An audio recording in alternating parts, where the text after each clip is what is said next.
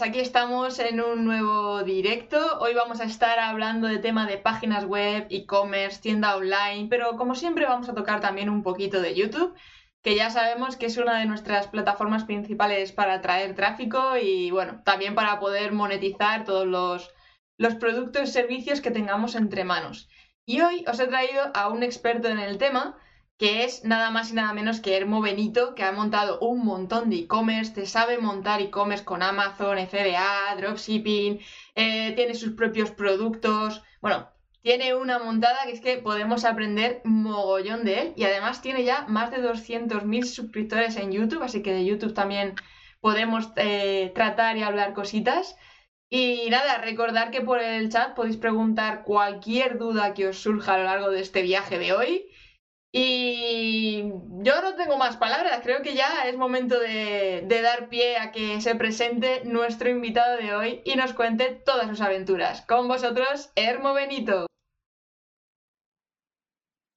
Hola Hermo, bienvenido a bordo. Hola, ¿qué tal? Gracias. Es un placer tenerte por aquí. Eh, yo te llevo siguiendo mogollón de tiempo y aquí, o sea, tenerte aquí a bordo de Arcade Team es como quien, quien invita a una estrella de Hollywood que lleva viendo en películas toda la vida, ¿sabes? O sea, ah, súper top. y nada, bueno, por, si alguien no te conoce de los que están aquí ahora mismo, cuéntales un poquito tu trayectoria, quién es Sermo, cómo entró en esto del mundo del emprendimiento online. Bueno, lo voy a contar abreviado porque si no aburro esto, eh, voy a aburrir a la gente.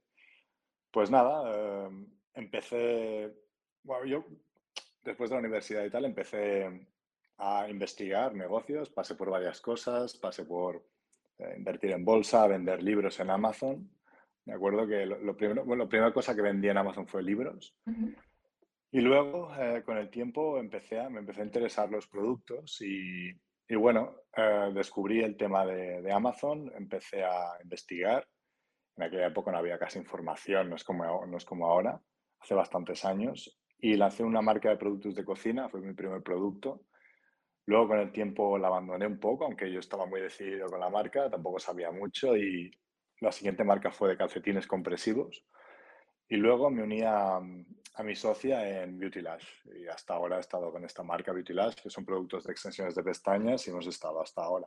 Obviamente de aquí ha, crecido mucho la industria, hemos estado vendiendo eh, de, vender productos básicos a tener cientos de referencias en las tiendas y tal. Expandimos México y España, toda Europa, y luego ahora este año, bueno, este año, es que estamos en 2022, ¿no? ya no sé ni qué año estamos. Pues a principios de 2022 empezamos con, con Estados Unidos y hemos expandido ahí y ahora me dedico a esto, a vendemos eh, los productos en, en estos países y, y seguimos pues, intentando crecer y, aprendiendo, porque el e-commerce es una cosa que, que está evolucionando cada día. O sea que todo el tema de tienda online no podemos decir, bueno, pues mira, ya está así estructurado, ya es montar la e-commerce y te relajas y a vender online, ¿no? Sino que hay que estar también actualizándose constantemente. ¿Hacia dónde está derivando todo esto de, del e-commerce? Pues buena pregunta. Eh, no sé, la, gente se va acostumbrando un poco más a comprar. Em, yo creo que es un poco, o sea, lo que ha permitido el e-commerce es, un poco, en vez de intentar captar el máximo de ventas posibles con una tienda, que puede ser online, física, lo que sea, poder captar el, máximo de clientes posibles de, lo que a ti te interese, ¿no? Si estás en la calle, por ejemplo, si somos de España, sabemos lo que es el corte inglés, una tienda eh, departamental o un Walmart o lo que sea, si tú estás ahí, eh, la misión de un negocio antes era intentar abarcar lo máximo posible en cuanto a ventas con un punto, ¿no? Porque solo tenían ese punto. Ahora con e-commerce, pues como puedes llegar a mucha más gente con Internet, pues no hace falta que vendas de todo para sacar dinero con que vendas una cosa muy específica a muchísima gente, porque llegas a mucha más gente, pues puedes especializarte muchísimo. Entonces, lo que ha pasado con el e-commerce es que te especializas, tú puedes especializar mucho, salen marcas de gente que antes no podía haber creado una tienda y, facturado pues, millones o, una cifra sustancial, porque era imposible, ¿no? Una tiendecita en la calle. Y ahora con una tienda muy especializada con e-commerce puede ser algo, puedes hacer algo grande, digamos. Yo creo que eso es lo más, o sea, el cambio más, más importante de e-commerce. Y luego con las redes sociales, pues puedes contactar. En la conexión con el cliente es directa, o sea, no pasas por un distribuidor, tú no vendes los productos a un supermercado y el supermercado o tienda lo vende al cliente, sino que tú directamente lo vendes, controla la experiencia del cliente, controlas la conversación con el cliente, puedes hablar directamente con él, el cliente conoce más de la marca y tú puedes venderle a medida de, la medida de los anuncios, eh, el contenido, también la experiencia de cuando le llega el paquete, tú puedes elegir cómo es la experiencia del, unboxing del cliente, porque tú empaquetas el cliente tú mismo, tú con tus almacenes o lo que sea, entonces controlas prácticamente todo. Y este control para mí es lo más importante del e-commerce. Y luego, ¿hacia dónde está yendo? O sea, por el lado tecnológico avanza mucho y es muy... O sea, es...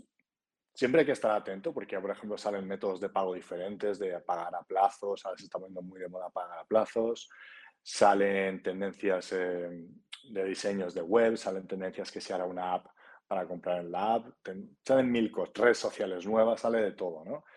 Eh, lo que veo que falta quizá es que la parte que no es técnica se ponga a la altura. Por ejemplo, ahora tenemos eh, e-commerce que entregan al día, o sea, yo por ejemplo en mis tiendas entregamos prácticamente al día siguiente todos los pedidos, tenemos envíos aún más urgentes, eh, todo en tiempo real y luego, después de todo este despliegue tecnológico, llega una persona llega el repartidor a la puerta, no estás en casa y se vuelve a llevar el paquete, ¿no? Y dices, esto es absurdo, o sea, es, o sea después de todo, estamos aquí en el futuro y, y, porque no, no, hay nadie en casa, toca el timbre y se vuelve a ir, ¿no? Entonces, falta un poco la infraestructura para ponerse a la altura de, de todo esto y, bueno, Amazon está con el tema de los drones, no sé qué y cosas así, pero pues no sé, o sea, creo que el, el día que se vea el estirón de, de infraestructuras, pues aún será más fácil vender.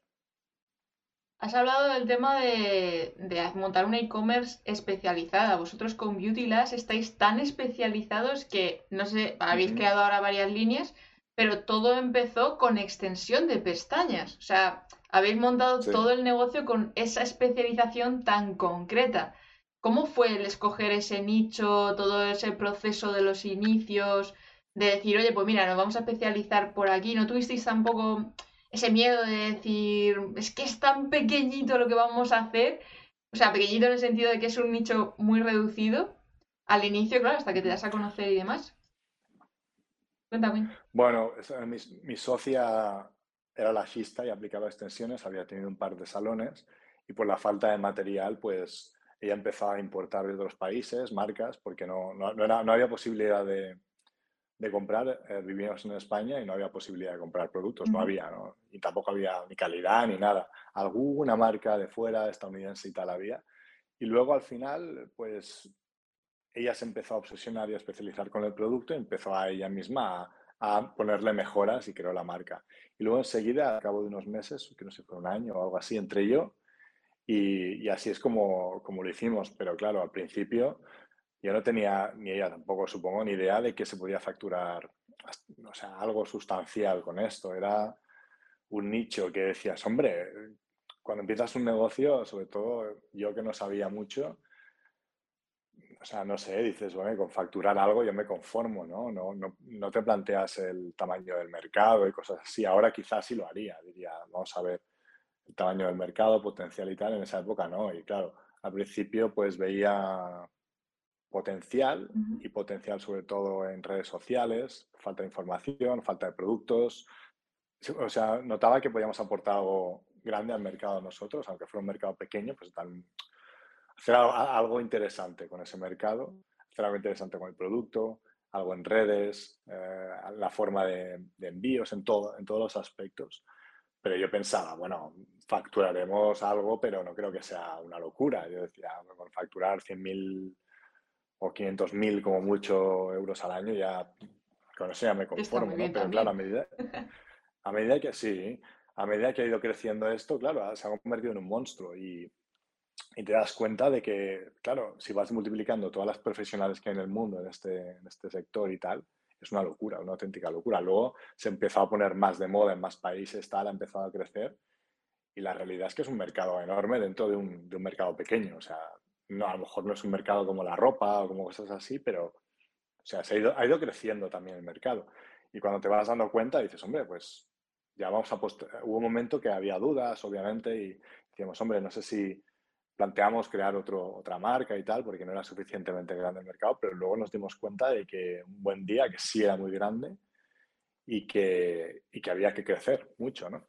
Hubo también un momento de duda en el que mucha gente sacaba marcas y cosas, pero claro, como es B2B, te conviertes en proveedor, es imposible llevar un ritmo de, abastecer a, tanta gente, toda la responsabilidad que tiene y el estar innovando todo el rato en productos, el tener siempre stock, o sea, los controles de calidad es, es, un reto y al final muchas personas que crearon marcas dejaron de venderlas porque ya vieron que era inviable, ¿no? nosotros nos planteamos el, un poco tuvimos dudas, dijimos, no sé, es que no, como que cada uno aquí quiere vender lo suyo, pero ya cuando pasó esta incertidumbre ya se quedaron unos cuantos players en el mercado eh, y uno de ellos somos nosotros, que los salones, los profesionales necesitan una marca en la que confiar, no pueden, no puede ser cualquiera. Entonces ahí pasamos de darnos cuenta, de, de, dudar, a darnos cuenta que somos importantes en el mercado y apostarlo todo a, a seguir creciendo.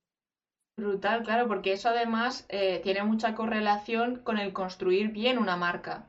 El hecho de que vosotros hayáis sobrevivido a todo este momento de tambaleo y que las empresas y las profesionales confíen en vosotros y os tengan siempre presente, es un trabajo muy duro de tema de posicionaros, de trabajar esa marca, de diferenciaros y la especialización también, claro. ¿Cómo ha sido un poquito todo ese trayecto?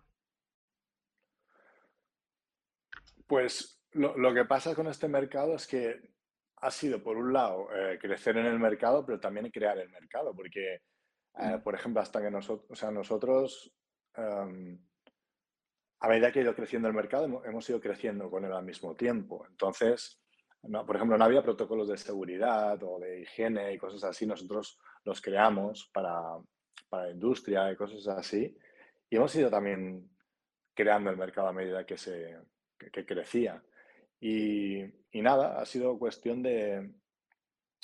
O sea, de hecho, hace poco, que ya te digo, hace un, hace un, hace un, año y pico, dos, durante el COVID, ¿no?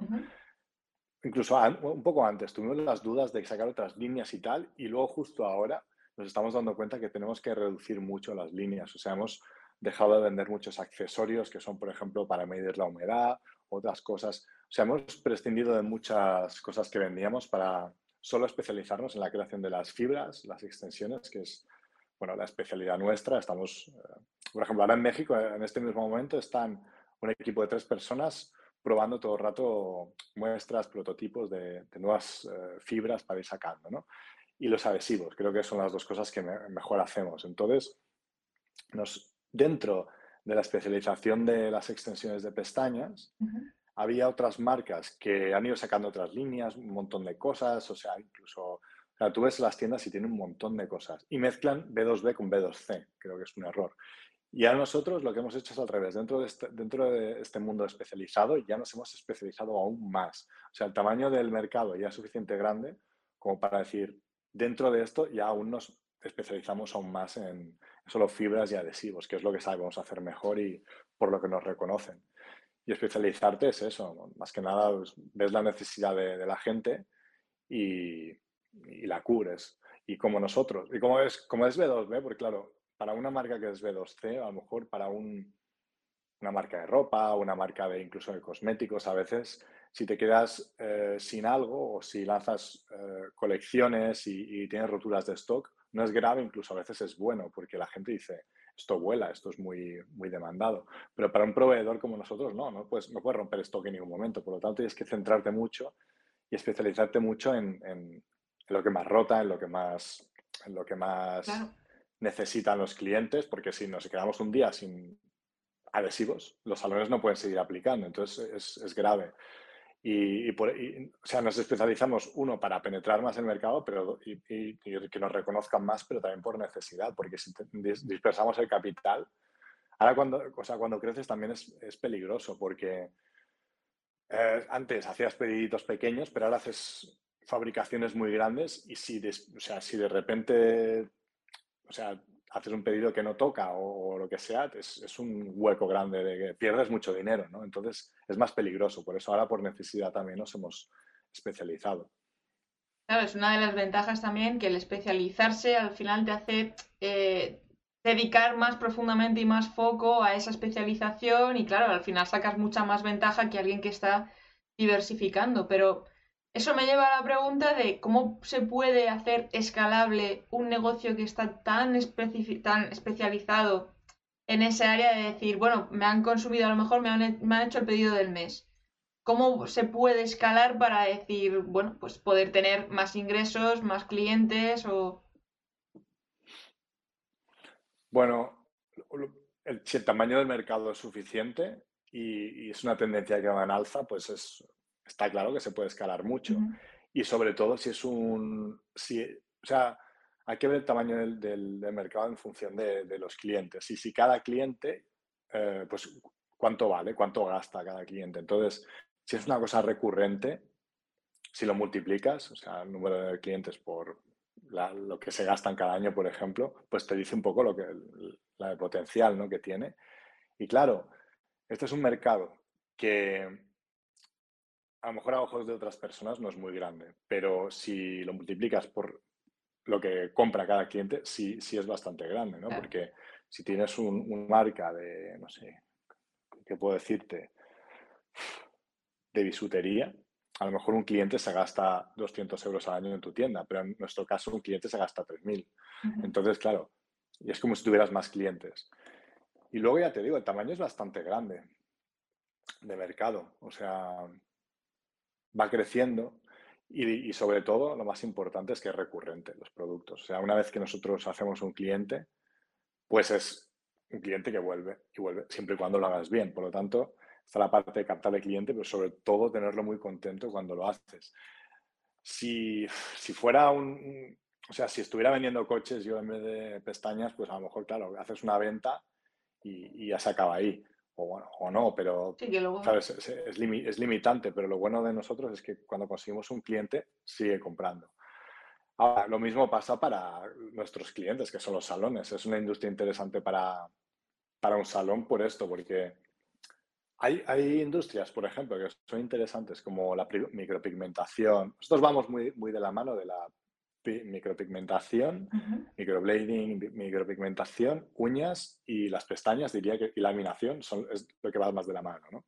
Creo que el pelo y el maquillaje va un poco aparte. Entonces, estas industrias, si te fijas en ellas, por ejemplo, la micropigmentación es un servicio más caro, pero, pero el cliente va una vez, no, sé cuánto puede, una vez al año, una vez cada dos años, porque se le, se le va el, que tiene que renovarlo, el pigmento. Claro, entonces a lo mejor se gasta 400 euros o 500, no sé cuánto vale, eh, en una sesión y da la sensación de que es mucha facturación de golpe, pero la recurrencia es menos, pero el precio es más, entonces se compensa. Luego las pestañas es una cosa que, que tienen que ir cada tres semanas, cada cuatro semanas quizá, es una vez al mes. Entonces, si tienes un cliente fiel, es cada mes va. Entonces, cada vez que haces un cliente, el salón sabe que va a volver. Por lo tanto, es, o sea, es, es escalable ya de por sí porque sabes que hay una recurrencia y cada cliente va, a volver. Entonces, yo para escalar, eh, antes de escalar a lo ancho, o sea, con más productos o más líneas, es muy importante no, no descentrarse y escalar a saco con, un solo producto, porque ahí es donde escalas más rápido. Porque a la, a la, que te dispersas, o sea, no sé cómo explicarlo, pero no... Tú mismo te pones barreras. El otro día justo subía un vídeo y lo explicaba, decía, en el caso de un producto, si tú en el momento de que tienes una tienda muy especializada empiezas a sacar de todo, tú mismo te pones un techo porque ya no puedes, no puedes llamarte especializado. Y sí, imagínate, eh, seguro que con un negocio físico se entiende más. Lo explicaba con el ejemplo de un salón de pestañas. Un salón de pestañas que solo hace pestañas y laminación quizá. Podría escalar mucho si se especializa 100%, se hace como destacar como la marca que hace pestañas, un salón de belleza que solo hace eso, súper especializado y destaca mucho en el mercado, se posiciona muy bien, es la palabra posicionarse. Y en vez de eh, abrir, o sea, en vez de empezar a crear otros servicios en su salón para facturar más, empieza a abrir otros salones en otros puntos de la ciudad, del país, incluso del mundo, ¿no? Y con redes sociales, junto con redes sociales y con localizaciones, escala al máximo solo con un servicio. En cambio, si tipo Starbucks, ¿no? Si Starbucks, o sea, no hace falta que en una tienda empiecen a, vender chuletones y, y, callos a la madrileña para, para, crecer en facturación. Siguen vendiendo café, no se salen, pero empiezan a abrir más localizaciones y empiezan a crear el, la marca, el posicionamiento de marca y se expanden como champiñones. En cambio, un salón o un Starbucks o lo que sea, el momento que empieza a ofrecer de todo, eh, se convierte en uno más y le impide crecer, eh, crecer posicionándose con marca y abriendo más localizaciones. Entonces, el hecho de dispersarte es automáticamente ponerte un techo e impedirte escalar. Por eso yo diría que lo, más importante para escalar, lo primero es especializarte y, penetrar bien el mercado. Si no, eh, o sea, es, es, muy complicado porque te conviertes en uno más automáticamente, no te posicionas y, el branding hoy en día, el posicionamiento es, es, básico para, para destacar. Estoy totalmente de acuerdo y además me alegra que lo digas tú y lo remarques tú porque yo a todos los arcadenians, a toda mi comunidad se lo repito mogollón de veces que tienden a hacer contenidos como muy variados, tocar varios temas, mm, ofrecer muchos servicios, muchos productos y yo, pero que no, que no, que tenéis que especializaros en un tema, en un campo. Y al final es uno de los principales errores que se suele cometer al empezar al emprender, ¿no? Por ese miedo o ese pavor de decir, es que si me centro en uno y no sale bien o no interesa o hasta que se posicione ese producto o me posicione yo como experto, no encuentro esa, ese ingreso o ese beneficio o rentabilidad. Mm. Entonces, claro. la mentalidad de a largo plazo, ¿cómo la trabajaste al principio cuando empezaste con todo esto que además no tenías todo el expertise que tienes ahora? Bueno, a ver, al principio ah, cuando vendí mi primer producto, me acuerdo que, era un producto de cocina de, silicona. Y claro, al principio la primera sensación fue que se empezaba a vender. O sea, lo primero que, lo que me di cuenta cuando empecé a vender son dos cosas. Que era largo plazo o nada y que esto no era para todo el mundo. Ese era un juego de mucha paciencia. Sobre todo los servicios quizá no tanto, porque tú ves, eh, tú ves dinero rápido, ¿no? Si tú pues, pones pestañas, por ejemplo o tienes un, bar, pues hombre, más o menos desde el principio empiezas a, tener facturación y, y un servicio, ¿no? Eres un abogado, o ofreces un servicio online o una agencia de marketing, lo que sea. Pero con el e-commerce, claro, es un producto físico y si quieres seguir facturando tienes que comprar más, más, más. Entonces es fastidiado. Entonces, lo primero que me pasó cuando empecé a vender es, se producían ventas, o sea, milagrosamente, y dije, hombre, pues, pues se vende. Y luego pensé, pero no hay tanto margen. No me queda un margen muy grande de aquí.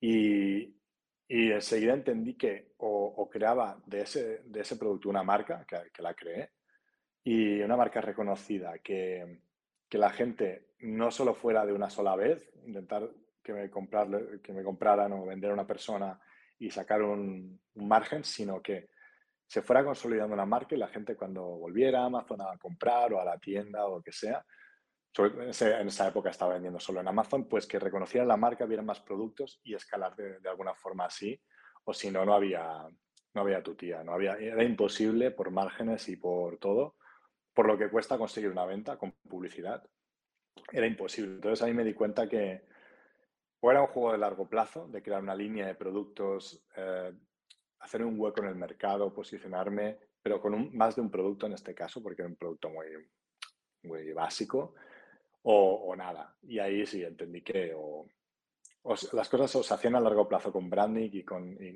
con algo que se fuera acumulando y para crear luego barreras de entrada y que otro no puede hacer lo mismo, porque ya también me di cuenta que al yo empezar a vender este producto, que lo hice un poco diferente, incluso hice las fotos diferentes del producto, me di cuenta que al cabo de, no sé, te diré un mes como mucho, y había otros tantos con la misma foto exacto, del mismo ángulo que me estaban copiando en todo. Entonces dije, vale, aquí hay varias cosas. Esto de largo plazo, hay que crear una marca, posicionarte con varios productos.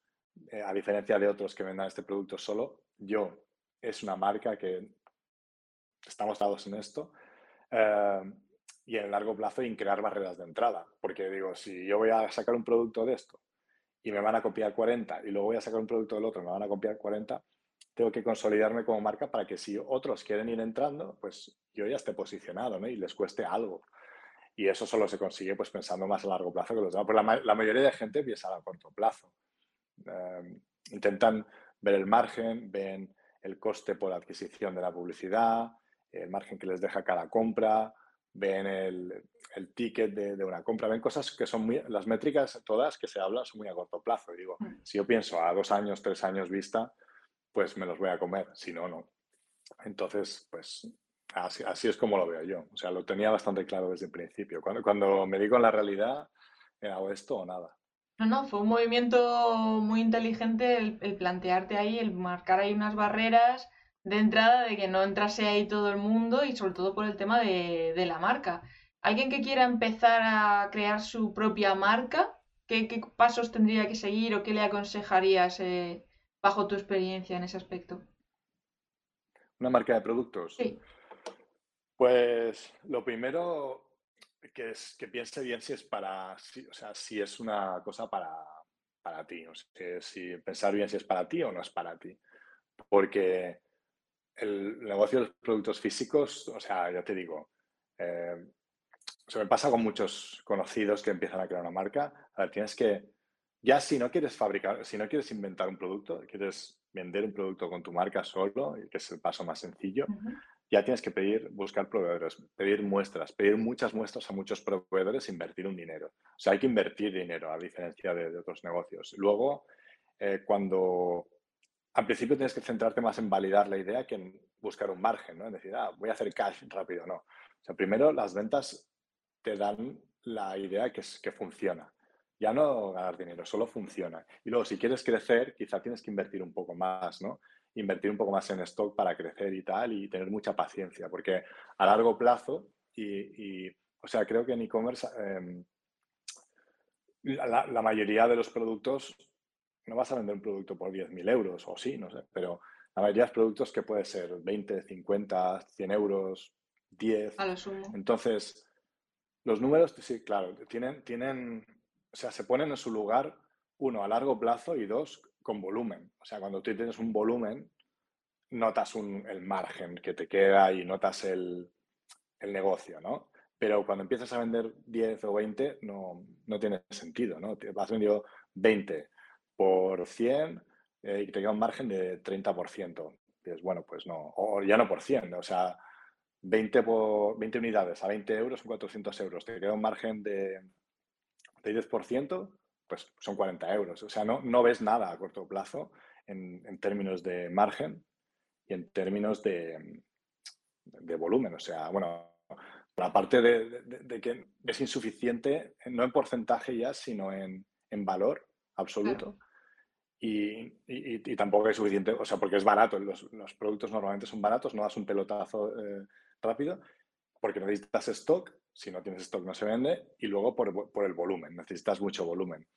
Por lo tanto, ya no me acuerdo ni, ni cuál era la, la pregunta. Porque... Sí, a la hora de crear la marca y demás de, del producto. Ah, sí, eso. Que primero piensen bien si es para ellos. Esto es un poco la parte de desanimar a la gente porque eh, o sea, me gusta también hablar un poco claro porque muchas, o sea, muchas veces en Internet la gente habla, por, por cierto, gente que no, nunca ha tenido un, un, un, negocio de este tipo, de que es muy fácil, de no sé qué, y están dando una idea equivocada. A ver, a mí me encanta y yo pues me va muy bien, pero que es un negocio de verdad, que no es una cosa de, no sé, que es así como que se hace solo, ¿no? Y una vez que entiendes que es para ti, porque también hay otros modelos de negocios, servicios, de todo. Una vez que entiendes que es para ti, pues, ¿qué intentaría? Yo, por ejemplo, me centraría en un nicho y para mí eh, me gustan más, hay gente que no, pero a mí me gustan más los nichos cerrados, o sea, los nichos que son más definidos, digamos. Uh -huh. eh, la ropa y cosas así son abiertos, ¿no? Cualquiera quizá puede llegar a comprar esto. Me gusta más cuando son definidos. El ejemplo de un nicho definido, por ejemplo, es una mujer, mujeres embarazadas o bebés. O sea, si haces productos para mujeres embarazadas, o estás embarazada o no estás embarazada, está definidísimo. Luego también, pues, mascotas, por ejemplo, es definido, o la belleza, ¿no?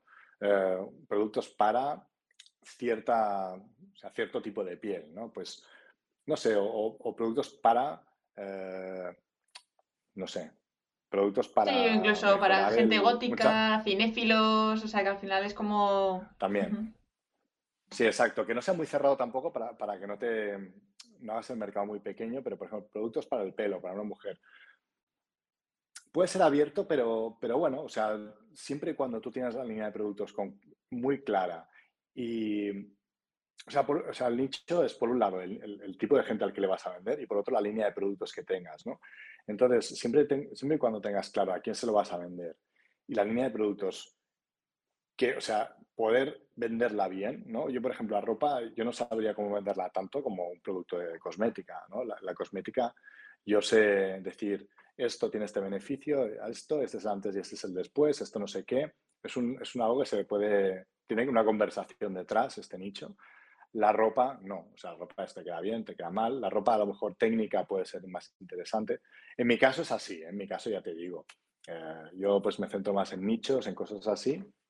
Miro mucho cómo voy a vender el producto, es decir, cómo voy a, convencer a la persona de que, me compre. Ya te digo, si es cosméticos, belleza, cosas incluso, no sé, del hogar, incluso, cosas para el baño, ropa de cama, cosas así me llaman más incluso que la ropa. Hay personas que a lo mejor la ropa les llama mucho más porque no sé, saben, no sé, cómo crear eh, ese tipo de marcas, ¿no? Entonces, una vez que tienes un nicho, pues, muy claro, plantearte, eh, hacerte primero mentalmente la imagen de, bueno, qué productos sacarías, cómo se diferenciarían, a quién se lo venderías, eh, cuánto cuesta ese producto, fabricarlo, em, sobre todo, cómo vas a atraer a la gente. O sea, ¿Tienes algún medio que sea tu fuerte? Por ejemplo, yo hacer publicidad pagada, aunque en YouTube tengo unos 400 y pico mil suscriptores y nos ha ido muy bien en Beauty Lash, pero sobre todo yo creo que eh, la publicidad pagada con Instagram y Facebook ha sido lo que nos ha tirado más, ¿no? Saber hacer creativos muy buenos, muchos anuncios y tal. Y eso, y el contenido en sí, creo que es nuestro fuerte, ¿no? Para atraer clientes. Entonces tienes que pensar un poco que, cuál va a ser la forma de atraer clientes y luego hacerla que compren el producto, ¿no? el diferenciador y tal. y pensar mucho también, sí, y pensar mucho también luego, eh, una vez que tienes ya un poco la idea de cómo vas a hacer esto, esto es muy resumido, ¿eh? pensar en la recurrencia, o sea, pensar que cuando alguien llegue y te haga una compra, pues, ¿qué vas a hacer con ese cliente? ¿Cómo vas a hacer que te vuelva a comprar? ¿Cómo vas a hacer que el negocio siga después de la primera compra? porque si solo tienes una sola compra, es, posible, pero es muy... O sea, los márgenes de error son muy pequeños, porque el coste de la publicidad te, va a comer. Entonces, el, pensar en la segunda parte del negocio, que es cómo crear la recurrencia, cómo aumentar el valor del cliente y todo esto con más productos, o con la recurrencia de un solo producto y tal. Son cosas básicas que, que pensaría antes de empezar una marca. Y que además se suele decir que conseguir un cliente nuevo es mucho más caro que mantener el que ya te ha comprado y que es mucho más fácil venderle de nuevo a alguien que ya te ha comprado, ha quedado satisfecho, el tener que estar buscando uno de tráfico frío y, tener que estar otra vez con todo el proceso de, convencerle y demás. Pero ¿Tú sigues pensando que el tema de la publicidad en Facebook e Instagram siguen funcionando o están ya un poco de capa caída? Yo no he hecho todavía anuncios en esta época, eh, así que no, tengo mucho el baremo, pero ya que tú tienes más experiencia, ¿consideras que sí que es interesante seguir invirtiendo ahí o hay otras plataformas que le dan mucho más retorno? Yo creo que sí. O sea, eh, se habla de TikTok, se habla de Pinterest. En TikTok también tenemos muchos seguidores. Eh, tenemos 200 y pico mil y, y, orgánicos. Se han viralizado algunos posts y tal. Pero, no sé, yo por ejemplo en YouTube en mi caso, en Hermo, yo YouTube para mí es la plataforma perfecta, ¿no? Entonces, yo si tengo que vender un programa mío o lo que sea, me convierte muchísimo YouTube, ya sea con anuncios o orgánico, y, la venta. Sea, en este caso, pues, o servicios o, productos digitales y tal. Pero para Beauty Labs, para productos físicos, lo que mejor me va a mí es Instagram y Facebook.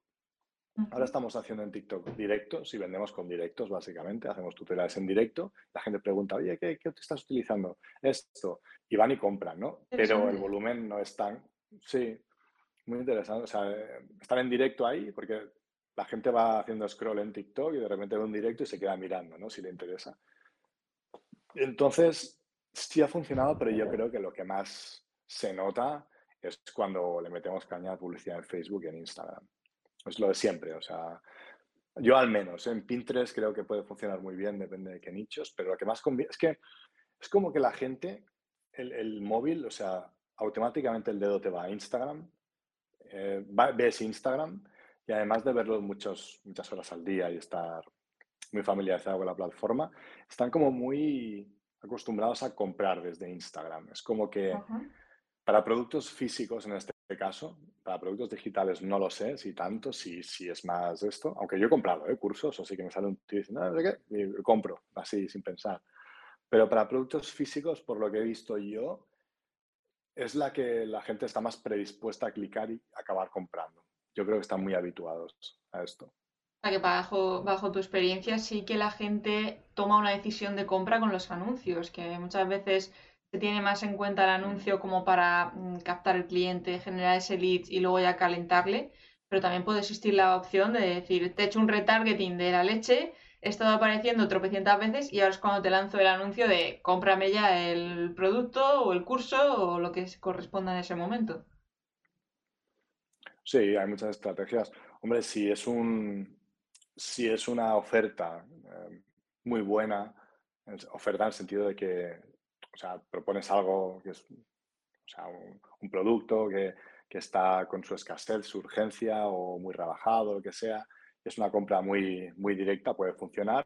O a lo mejor tienes que trabajar un poco más el, el embudo. O sea, a lo mejor primero tienes que llevarlo a un sitio o, mostrarle algo. no, no, sé, o sea, esto depende de la industria. Hay veces que si intentas buscar la venta directa, o sea, respuesta directa, a lo mejor no te va a funcionar en la vida, ¿no? Ya luego otras industrias que sí, que, la gente, o sea, ve un anuncio y, clica y compra. Esto me pasa a mí también. A veces veo algo y lo clico y lo compro. Digo, hostia, ¿qué he hecho? Acabo de comprar esto.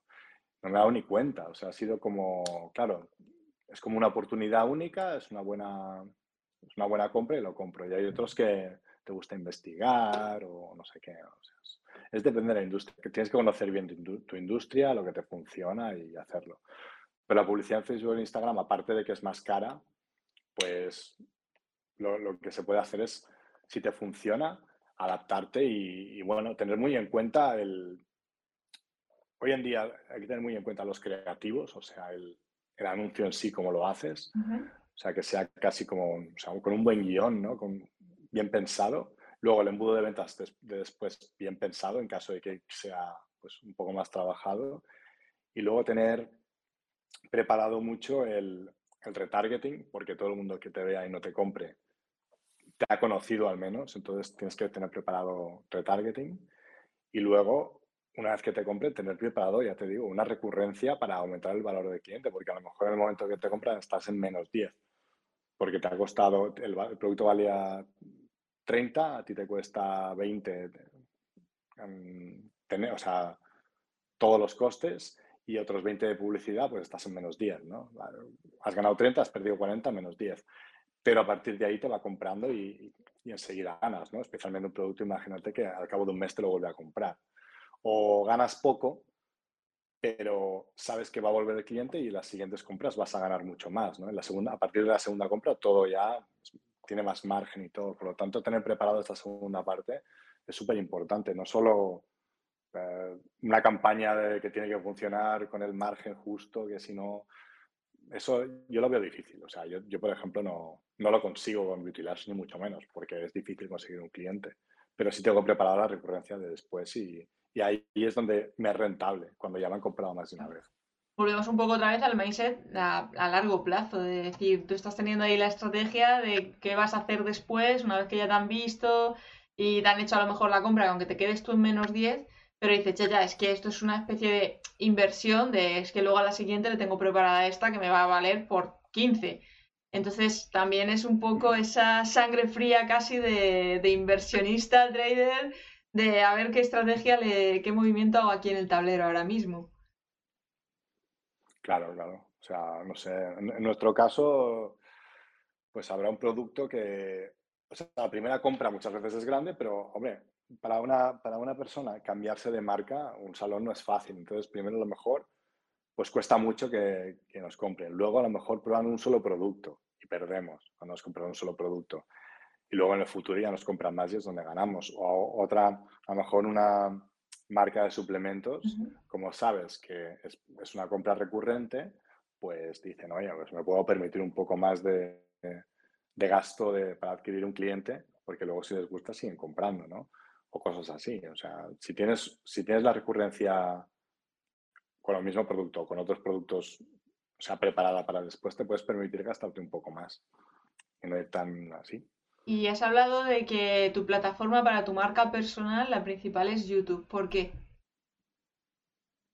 Bueno, cuando empecé a vender en Amazon, empecé a hablar de, de Amazon, empecé a hablar un poco de, de cómo vendía y tal, y empecé a crecer en YouTube. Y además, como, o sea, no sé, yo lo que hacía es hablar, es la única plataforma que, me, que podías estar hablando ahí un buen rato. Entonces, eh, YouTube para mí es, es, la clave. Es donde la gente se puede sentar un rato y ver un vídeo sin, sin pasar a otro rápidamente. Entonces, para mí es, es la clave. Para la marca, aunque ya te digo, YouTube es la plataforma que más tenemos suscriptores, Instagram y Facebook es la que responde más en cuanto a ventas, pero para mí es que YouTube y quizá el podcast tenía que haberlo trabajado, ha sido un fallo no haberlo hecho, eh, pero YouTube para mí es la mejor plataforma para mí, para Hermo. Sí, para Porque trabajar digo, marca personal. es, es, imagen, o sea, es, por un lado, poder hablar todo lo que quiera, pues si subo un vídeo de media hora nadie se va a extrañar, y luego también eh, la imagen puedo enseñar, ¿no? Puedo hacer un, un vídeo en, en el almacén y enseñar cosas y tal, y ya está. Entonces, me gusta bastante como plataforma. Es una especie de podcast con imagen. Y luego, de hecho, dicen que YouTube va a crear un, un podcast. Sí, bueno, está he oído en ello, sí. Sí, de hecho ya hay secciones en las que es podcast únicamente, además que ya tienes como etiquetas de podcast y le cliqueas, te salen todos los video podcasts. Eh, va a meterlo también en formato audio solamente. Entonces sí, están también ahí intentando meterse en el mundo del audio. Sí, sí, interesante. Pues sí, eso, para mí esto es perfecto. O sea, una plataforma donde, bueno, hay, hay búsquedas, puedes posicionarte por búsquedas, aunque cada vez es más red social y menos, y menos SEO. Pero donde puedes compartir información a gente un poco más, no, no, es tan volátil a la hora de mirar contenido y tal, me gusta más. Yo, por ejemplo, Instagram me gusta uh -huh. y, y lo usa, pero claro, para dar un mensaje o para lo que sea, necesito media hora. O sea, en un minuto no hago nada. No puedo, quizá para enseñar cosas más, más rápidamente y tal, pero bueno, no sé. En mi caso me gusta compartir hablando bien las cosas y me gusta especialmente el directo. O sea, de hecho estoy intentando hacer un setup para, para empezar a hacer directos en mi canal porque es lo que más me gusta, más que vídeos grabados. O sea, el poder que me hagan preguntas e interactuar y tal, es lo que más me es gusta. mágico. Entonces, Yo, si tienes cualquier duda, sí, sí. me escribes y te echo un cable con el software, con el setup o con lo que necesites. O sea, porque si tienes vale, ganas, la funciona muy bien y es pura magia. Yo intento también de vez en cuando conectarme y estar ahí con el chat y tal. Y yo me tiro dos, tres horas hablando aquí con la comunidad. Y es brutal porque llega un momento en que los los conoces tanto que parecen amigos tuyos, que los conoces más allá de la pantalla, pero es mentira, luego no está, es solamente por el chat. Así que cualquier cosa ya, sí. te digo. Sí, sí, pues sí, me interesa porque me estoy informando un poco, pero claro, nunca había hecho nada yo. Ahora, no sé, todo el contenido lo hacen eh, nuestros creativos y tal, y, y yo no, casi no hago nada, entonces me queda un poco obsoleto con el tema de tecnológico de hacer lives y tal. Y, y, nada, sí, estoy pensando en hacerlo con YouTube. Y todo lo que hacemos en, en Beauty Labs, que empezamos, empecé a probar los live yo, lo, lo hago con el teléfono mismo, uh -huh. ¿sabes? He sido siempre muy de, con el móvil, con el móvil, todo con el móvil, eh, en TikTok, en no sé qué. Y, y, ahora que quiero hacerlo con un poco de producción, digo, bueno, habrá que empezar a investigar y, y ponerme las pilas. Claro, pero es un poco el mejor ejemplo de que lo importante es empezar, aunque sea con el móvil, y al final las cosas salen. O sea, ya estáis escuchando, él, tiene su canal de YouTube y está muchos de los vídeos es que está con el móvil, hablándole a la cámara del móvil, te dura el vídeo 15 minutos, cambia de plano, o sea que al final es empezar, que yo creo que es una de las características principales de, de un emprendedor, de decir, ¿qué recursos tengo? Estos, pues ya está, me lanzo a la piscina y ya iré incorporando recursos, mejorando algunas cosas y demás, pero con lo que tengo tiro. ¿Y cómo has visto tú que te ha influido el tema de la marca personal con todo esto del canal de YouTube y demás a la hora de los negocios y demás? Bueno, o sea, sin, quererlo mucho, pues he crecido bastante. No, no es un canal súper grande ni, tengo muchas visualizaciones, pero, pero bueno, la gente, como es, un, como es muy nicho, como no interesa a la gente, no lo va a ver, ¿no? No hago vídeos muy demasiado amplios, pero bueno, la gente que, que, le interesa el comercio electrónico me sigue bastante y no sé, o sea, estoy bastante posicionado y me... He pasado por épocas de que me hacía mucha ilusión, luego pasé por una época de que quería borrar el canal y que no quería hacer nada porque quería, o sea, quería desconocido total.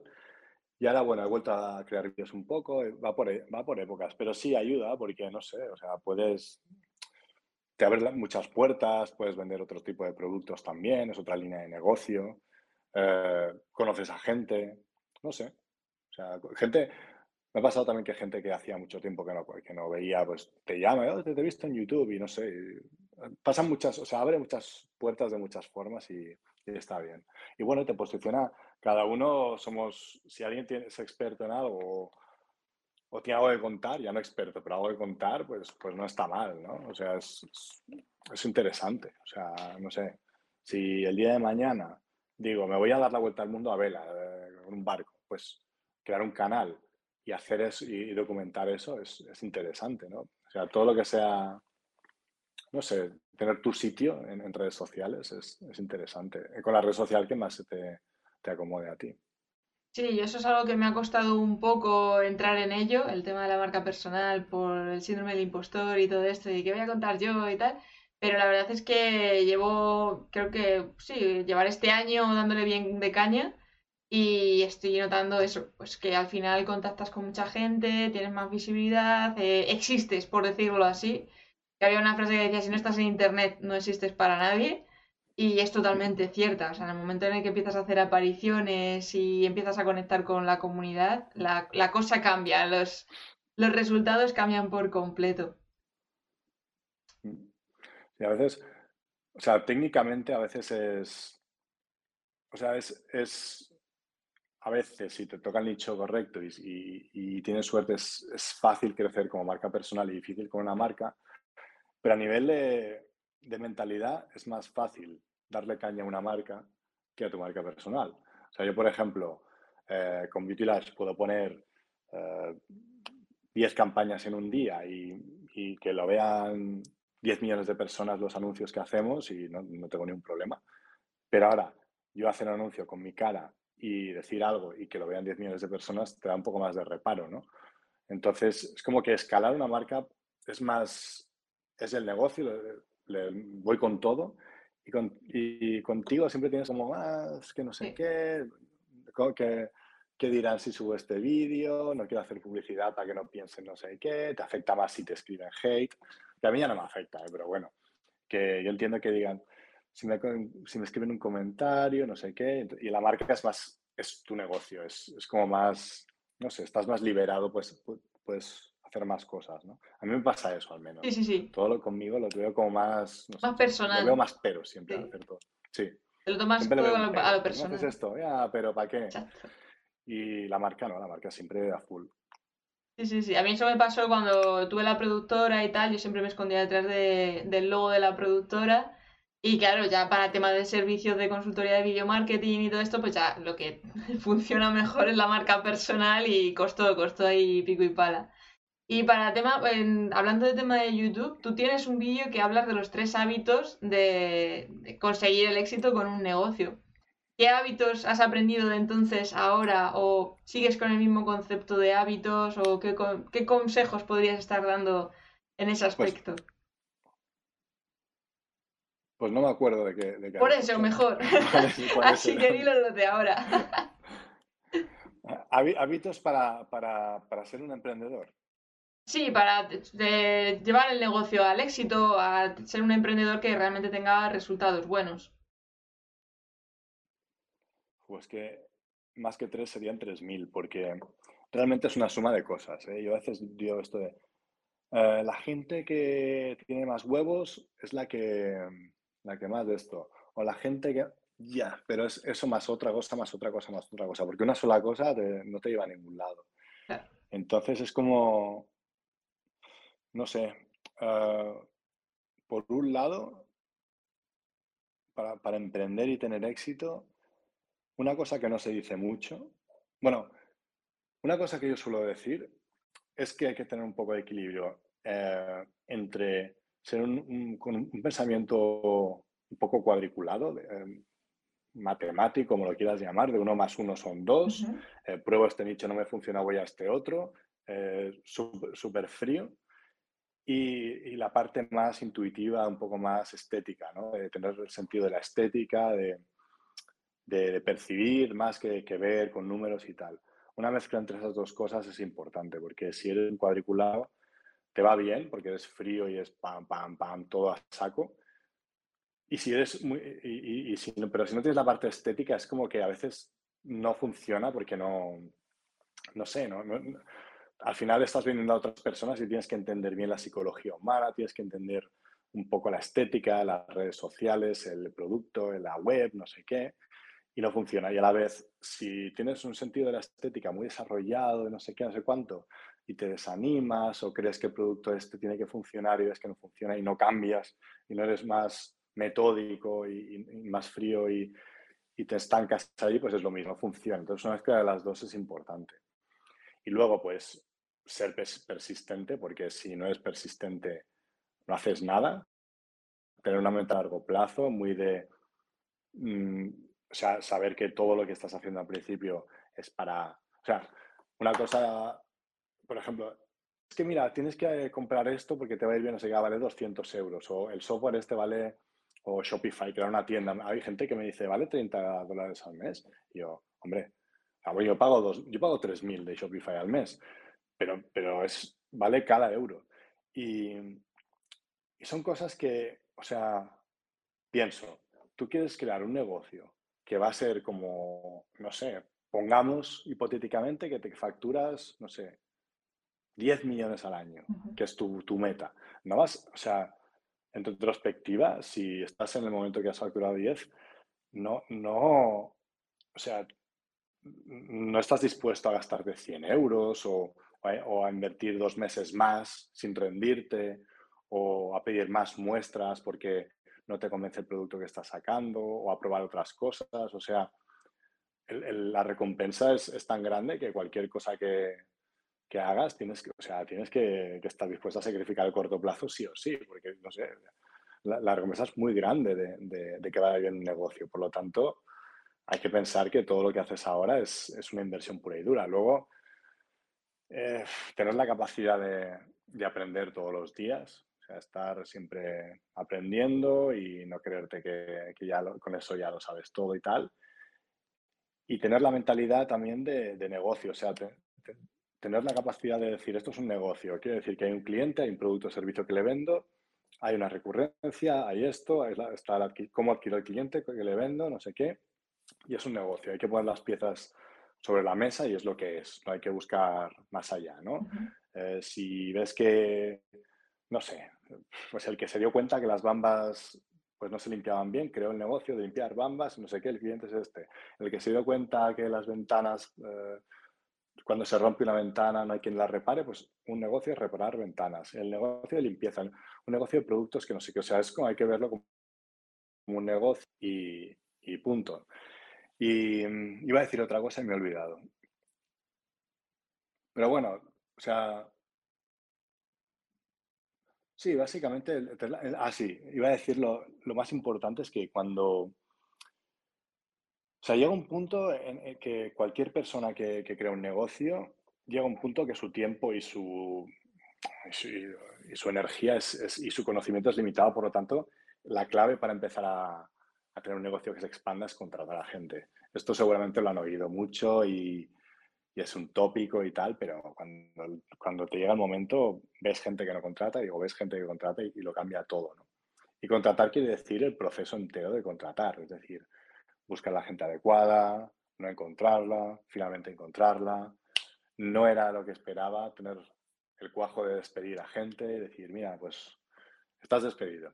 Y contratar a otro y, y, hacer todo el proceso de saber llevar a, gente, o sea, saber llevar a equipo y contratar, despedir, eh, asignarle eh, cosas, tener la, visión de si esa persona vale, si no vale, si te está engañando, si, si crees que entiende la misión de la empresa, si crees que es un estorbo. A veces tienes cinco personas contratadas y despides a una y con cuatro va mucho mejor, porque había una obstaculizándolo todo. Entonces tienes que ver mucho todo esto del personal, que es, un mundo. Es tener que tener un poco la, vista con la gente. Y con eso ya está, con eso ya... ya no, no, no, con eso hay tips eh, para trabajarlos a full. De hecho, con todo esto que estás comentando de delegar y los trabajadores y demás, me han venido las dos versiones a la mente, tanto el emprendedor, que a lo mejor empieza a crecer y se le empieza a hacer un mundo en cuanto a volumen de trabajo y que tiene que elegir entre o subir los precios y reducir número de clientes o ventas, o empezar a invertir en, empleados y demás, que claro, es como un temor lo que tú dices. es mi niño, es mi bebé, esto nadie lo va a hacer como yo, porque claro, hasta que pillen el concepto me va a tocar tiempo, trabajo, y al final eh, hay esos miedos hasta que se da ese paso. Y luego, por otro lado, está Elon Musk, que compra Twitter y dice, ala, no sé cuántos a la calle porque me sobráis la mitad de todos los que estáis aquí. Y Twitter sigue funcionando exactamente igual que estaba funcionando antes de, los despidos. Entonces, están ahí los dos niveles. Sí. bueno, Twitter y Google y Facebook y muchas empresas están despidiendo a todo el mundo. y en Google, aquello que presumían tanto de, Sí, porque aquí tienen juegos y pueden echarse la siesta y no sé qué, esto se va a acabar porque habrán dicho, hostia, o sea, nos estamos dejando el dinero aquí en que esto se... Vengan al parque. a echar una siesta tres horas. Sí, claro, o sea, al final estás para trabajar. Que entiendo que, hombre, si, un trabajador tiene ventajas, tiene tiempo libre y tiene, y tiene calidad de vida, trabajará mejor, pero hasta cierto punto, ¿no? no el hecho de dejarles buffet libre de caviar todos los días, porque es un gasto innecesario y no, no hace crecer la empresa ni, ni, nada. Entonces, muchas empresas se están dando cuenta de que tienen que recortar en esto, en, esto, en, trabajadores y todo. Y que no se salga de madre, porque si el trabajador no va a sumar, no tiene sentido. Tal cual. No tiene ningún sentido. Tal cual. Y una última pregunta, ya te dejo libre. Eh, ahora que se acerca el 2023, ¿qué recomendarías a alguien para planificarse el año en cuanto a estrategia, lanzamientos? ¿Cómo, cómo preparas tú el año con todo el pedazo de negocio que tienes y proyectos que tienes entre manos? Sin darme datos si no quieres ni, ni cifras, pero más o menos, ¿qué proceso de planificación preparas? Pues ahora nosotros lo que hemos hecho es eh, simplificar o sea, hemos eliminado bastantes productos para centrarnos y mejorar mucho los que, los que somos buenos. Vamos a apretar en Estados Unidos, que es eh, la tienda más joven, el, mercado más joven, y vamos a, o sea, vamos a hacer durante el 2023 una subida de precios y vamos a poner precio de envío, que es una cosa que no teníamos. En, por ejemplo, en México sí, en Estados Unidos sí envíos desde los almacenes de Estados Unidos a Estados Unidos y en España, dentro de España, no tenemos coste de envío, vamos a poner.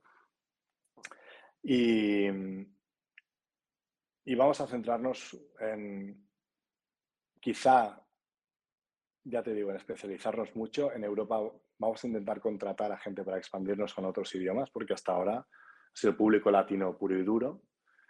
Entonces, sobre todo diría que para resumir mucho, simplificar todo, pero crecer mucho habiendo simplificado. O sea, centrarnos en lo que nos funciona, no, no intentar abarcar más, eh, prescindir, sacrificar muchos proyectos que teníamos, eh, abrir tienda física en Barcelona, una academia también. Esto no va, no va a pasar. Vamos a disminuir al máximo los costes. Eh, puede que contratemos gente, pero siempre gente que vaya a ir enfocado a crecer y no vamos a hacer ningún gasto que no sea enfocado a crecer. Todo el negocio lo vamos a simplificar al máximo, pero al mismo tiempo vamos a sacar mejores productos y, y a crecer a saco. O sea, vamos a intentar conseguir nuevos clientes, tanto en Estados Unidos como en, el norte de Europa, que, es, son mis objetivos ahora. Y, y, no sé si, eh, yo creo que este año vamos a facturar más, pero no, no mucho más. Va a ser más conseguir margen, porque hasta ahora estábamos tirando mucho dinero, ¿no? Con publicidad, con envío gratis, con cosas así. Ya es momento de estrecharnos un poco en esto, pero al mismo tiempo seguir creciendo. Entonces, bueno, intentar sobrevivir también. no sé si, si, va a notar mucho la crisis, si no, la verdad es que no tengo ni idea. No, mm, por mucho que, que, haga predicciones, no, no se puede. Espero que no. O sea, yo prefiero no mirar, ¿sabes? Decir, espero que no pase nada y que no. Yo creo que al final cuando nos, nos, focalizamos en nuestro proyecto y vamos pivotando según vamos viendo necesidades, al final yo creo que las partes externas nos afectan mucho menos que si nos dejamos embaucar por, no, es que va a haber esto, va a ver esta catástrofe ahora de esto, no sé qué, porque además psicológicamente te bloquea a la hora de, de ver qué puedes tú pivotar y qué puedes mejorar.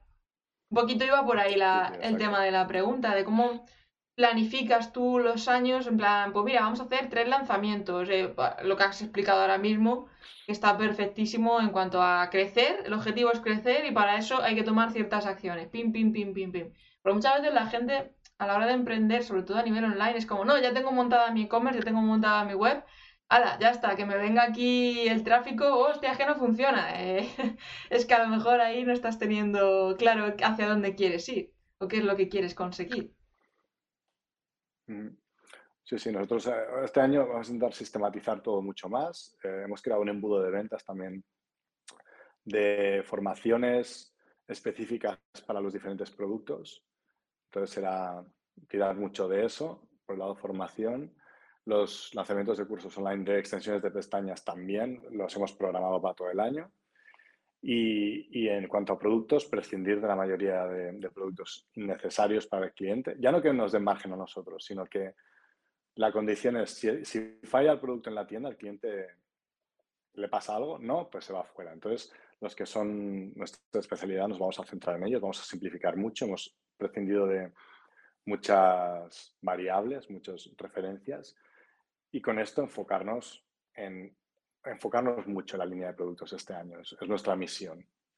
Al final es la sencillez, simplificarlo todo al máximo para, para focalizar. Un poquito como la conclusión de toda la, la, charla y el enfoque que hemos estado teniendo ahora mismo.